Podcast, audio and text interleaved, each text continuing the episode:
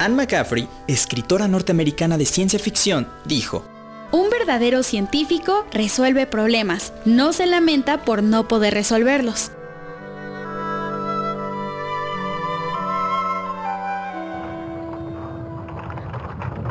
Descubrimientos. Disolviendo mitos. revelando realidades. Descubrimientos. Descubrimientos. En Expedientes Científicos conoceremos qué son las neuronas espejo y su relación con el teatro. En A Pescar Ciencia, nuestra amiga y reportera Lynn Sánchez nos invita a conocer un poco sobre Alejandra Haidar, primera física mexicana titulada e impulsora de la divulgación científica. En Hurgando Textos hablaremos sobre Yo Robot, de Isaac Asimov. En Innovación Científica escucharemos algunas novedades en el mundo de la ciencia. ¿Qué tal Didier? ¿Cómo ves este programa? Hola Ari, a mí me parece que va a estar padre. Opino lo mismo. No esperemos más. ¡Comenzamos!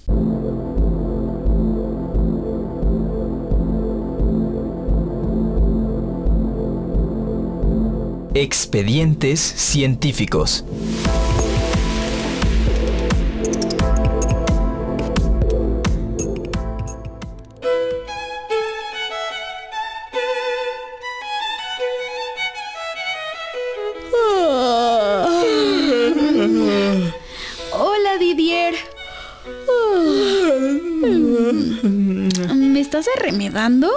¿Yo? No, no, no, para nada. Pero siempre que veo a alguien bostezar, me dan ganas. Ha de ser por copión.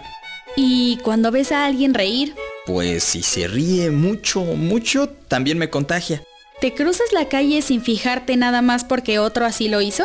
Mm, bueno, sí, y a veces ha sido peligroso. Cuando ves a alguien enfermo del estómago que va... Eh, eh, ya párale, ya párale. ¿Por qué tanta pregunta? Es que quiero comprobar lo que leí sobre las neuronas espejo. Ah, sí, las neuronas espejo. Vamos a platicar de ellas.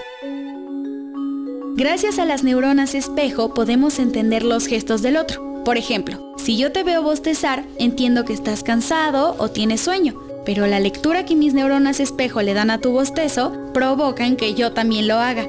Algunos les han llamado las neuronas de la empatía.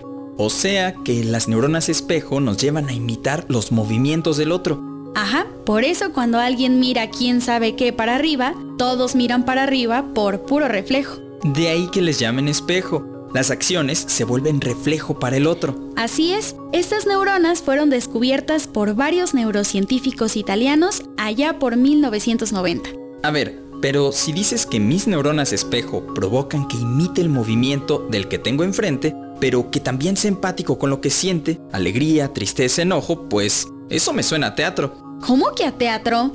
Sí, cuando ves una obra de teatro, el actor, como parte de su personaje, además de decir sus diálogos, hace una serie de movimientos con su cuerpo, nos comunica sentimientos sin necesidad de nombrarlos porque nosotros, espectadores, los entendemos. Oh, ahora sí me dejaste con el ojo requete cuadrado. Acuérdate de la obra que vimos en la escuela.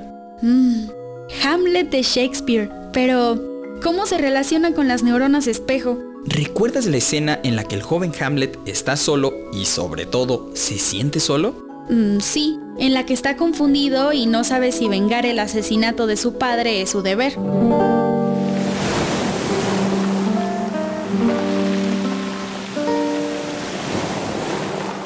Ser o no ser. Esa es la cuestión. Si es más noble para el alma soportar las flechas y pedradas de la áspera fortuna, o armarse contra un mar de adversidades y darles fin en el encuentro. ¡Qué bello! Morir, dormir, nada más. Pobre Hamlet. Y si durmiendo terminaran las angustias y los mil ataques naturales, herencia de la carne, sería una conclusión seriamente deseable. Dormir, dormir, tal vez soñar.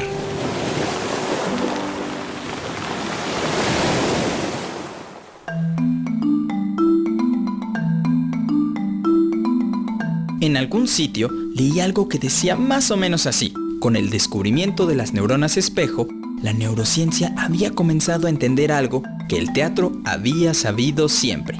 Ahora entiendo mejor la comunicación que el actor de teatro logra con el espectador. Y yo, es padrísimo darte cuenta de que los seres humanos estamos conectados por esta red de neuronas espejo.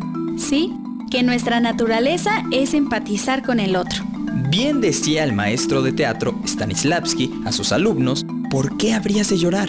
Deja que sea el público quien vierta tus lágrimas.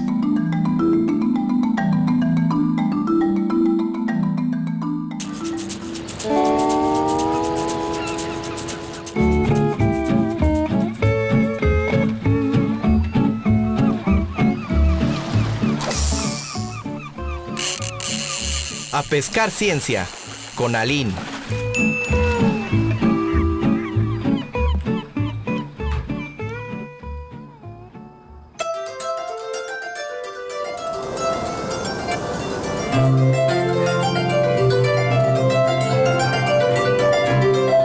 Veracruz, Tierra del Sol. Es el 22 de marzo de 1938. La primavera apenas empezó y junto con ella la vida de Alejandra Haidar Matalobos.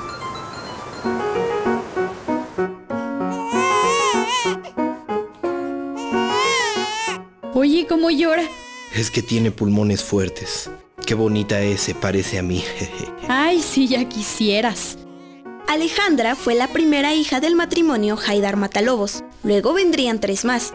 La familia emigró al Distrito Federal, pero Ale, como le decían en su casa, siempre llevó a Veracruz en el corazón.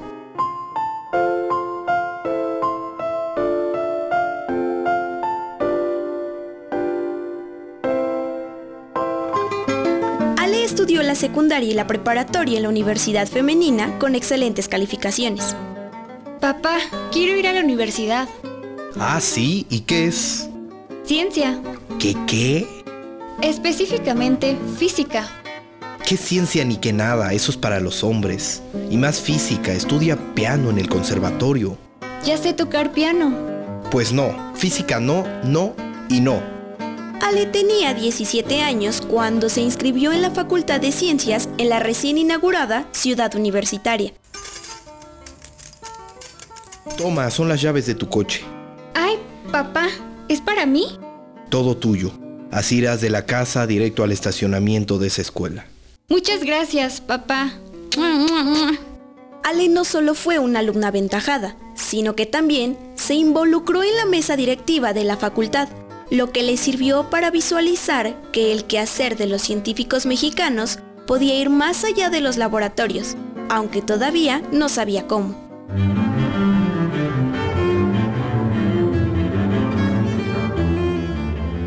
La señorita Alejandra Haidar ha llamado a su tesis Determinación de las energías de excitación de los núcleos ligeros y los primeros intermedios a través de las reacciones. Ha hecho una brillante defensa de la misma, por lo que este jurado le otorga mención honorífica y el título de físico. ¿Cómo que físico? Soy mujer y en mi título debería decir Física Alejandra Haidar Matalobos. Bueno, bueno, señorita. Tenga en cuenta que estamos en 1961 y es la primera mujer en titularse en la ciencia física. No se sabe si Ale logró que cambiaran su título, pero lo que sí consiguió fue trabajar en el Instituto de Física de la UNAM, dedicándose a la experimentación en física nuclear. Pronto, su lema se volvió, Los problemas están para resolverse. y vaya si logró resolver muchos problemas. Consiguió que la compañía Ingenieros Civiles Asociados donara la construcción del edificio que alberga el acelerador Van de Graaff de 5.5 megaelectronvolts que había sido donado por la Universidad de Rice al instituto. Un acelerador Van de Graaff es lo que se conoce como una fuente de corriente o de intensidad, es decir, una fuente que provoca una intensidad determinada y que ésta no se modifique con el tiempo. Hasta hoy, el acelerador se sigue utilizando en las investigaciones de física nuclear. El hacer ciencia es una necesidad y un derecho, pero también es una responsabilidad que debe ser compartida por el hombre de ciencia y el que no lo es.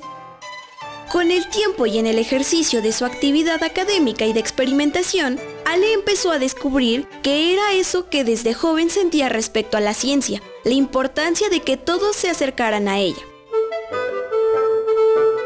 Cultivar la ciencia en la soledad y el aislamiento de una pequeña comunidad es una acción demasiado egoísta.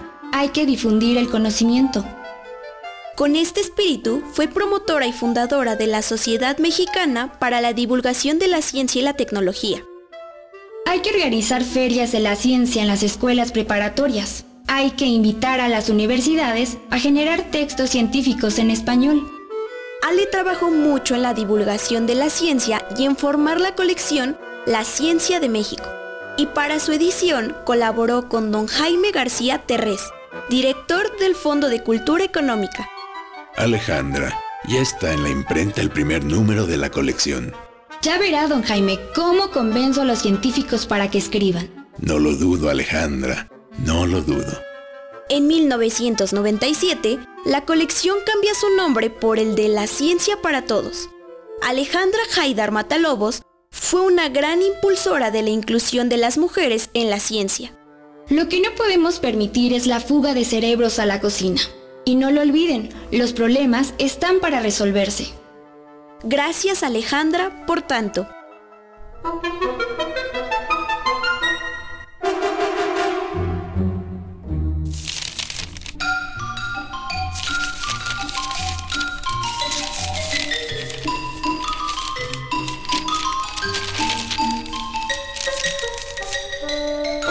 Hurgando entre textos.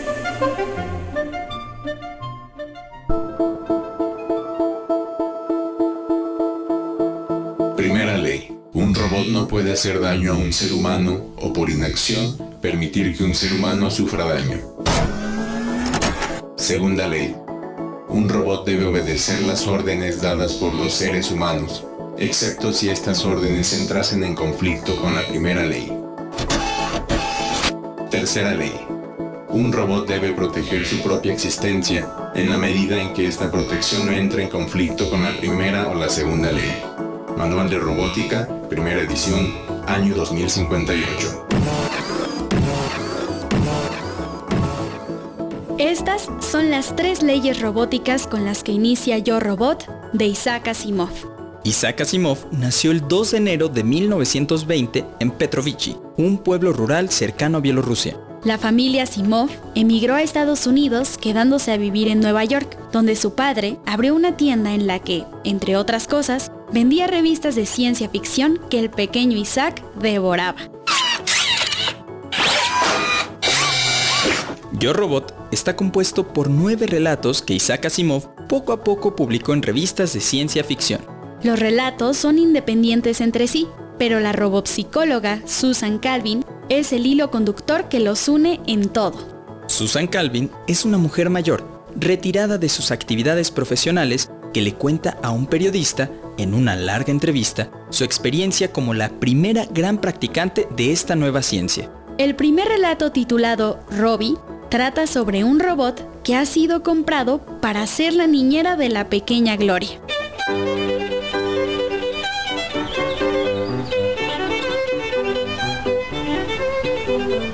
98, 99, 100. Gloria retiró su suave antebrazo de delante de los ojos y permaneció un momento parpadeando al sol. Después, tratando de mirar en todas las direcciones a la vez, avanzó cautelosamente algunos pasos, apartándose del árbol contra el que se apoyaba. Estiró el cuello, estudiando las posibilidades de unos matorrales que había a la derecha y se alejó unos pasos para tener mejor punto de vista. Apostaría que se ha metido en la casa. Y le he dicho mil veces que eso no se vale. Adelantando los labios con un puchero y arrugando el entrecejo, se dirigió decididamente hacia el edificio de dos pisos del otro lado del camino. Muy tarde, oyó un crujido detrás de ella se volvió rápidamente para ver a su triunfante compañero salir de su escondrijo y echar a correr hacia el árbol a toda velocidad. Gloria gritó desalentada. Prometiste no salir hasta que te hubiese encontrado. Sus pequeños pies no podían seguir las gigantescas zancadas de Robbie. Entonces, a tres metros de la meta, el paso de Robbie se redujo a un mero arrastre y Gloria, haciendo un esfuerzo final por alcanzarlo, echó a correr jadeante y llegó a tocar la corteza del árbol la primera.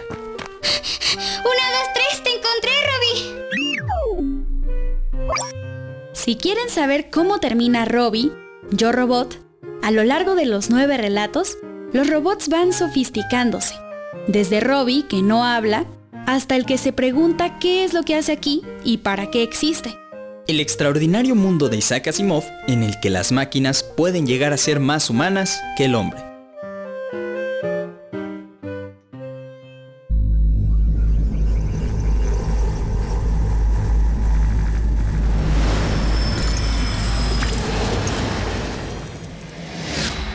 Innovación científica. Al día.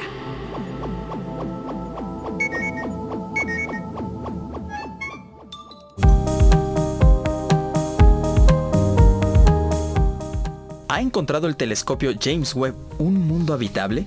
El telescopio James Webb confirma la presencia de agua en el exoplaneta K2-18b.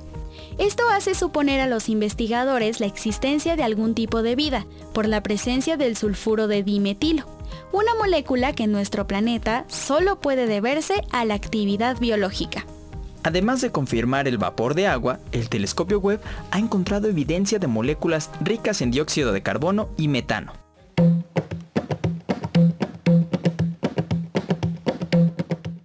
Descubren la estructura artificial de madera más antigua del mundo. El hallazgo se hizo en las excavaciones de un yacimiento arqueológico de Zambia, realizado por Larry Barman de la Universidad de Liverpool y Geoff Dollar de la Universidad de Aberystwyth del Reino Unido.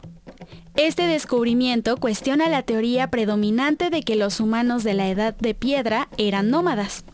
Un análisis minucioso de las marcas hechas por herramientas utilizadas en la madera muestra que se unieron dos grandes troncos para construir una estructura, probablemente los cimientos de una plataforma o parte de una vivienda. En el sitio donde estos humanos construyeron esta pieza de madera, no solo disponían de una fuente permanente de agua, sino que el bosque que les rodeaba les proporcionaba suficiente alimento para poder tener una vida sedentaria.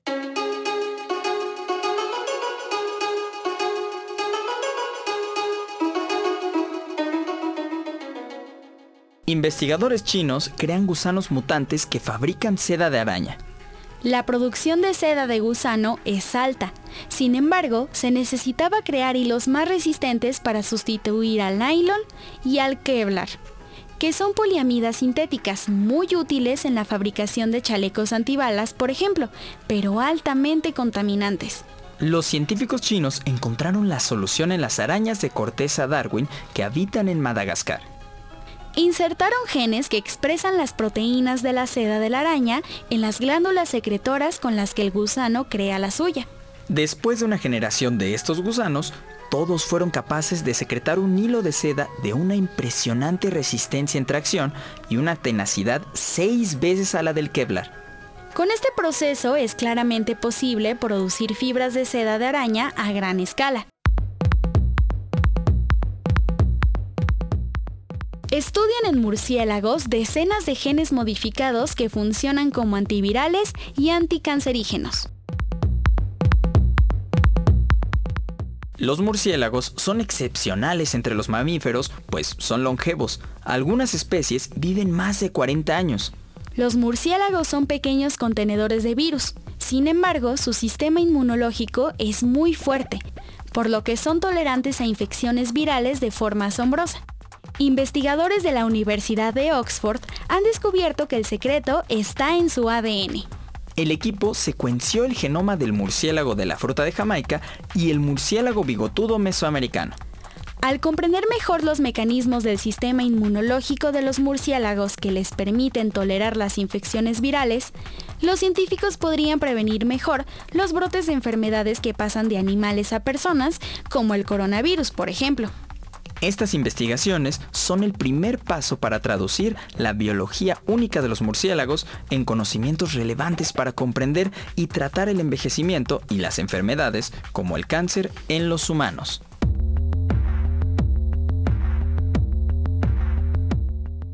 Eso es todo por hoy. Nos escuchamos en la siguiente emisión el mismo día y a la misma hora. Si se perdieron la emisión en la radio, también pueden encontrar nuestro podcast Descubrimientos en E-Medio Radio, Anchor FM, Spotify, Apple Podcast, Google Podcast, Amazon Music, iHeartRadio y Radio Public.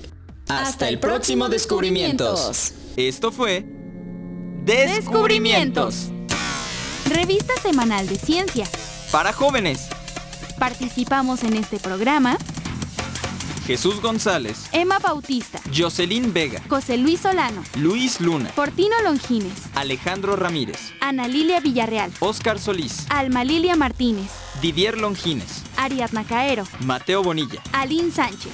Una producción de Laura Elena Padrón para Radio Educación.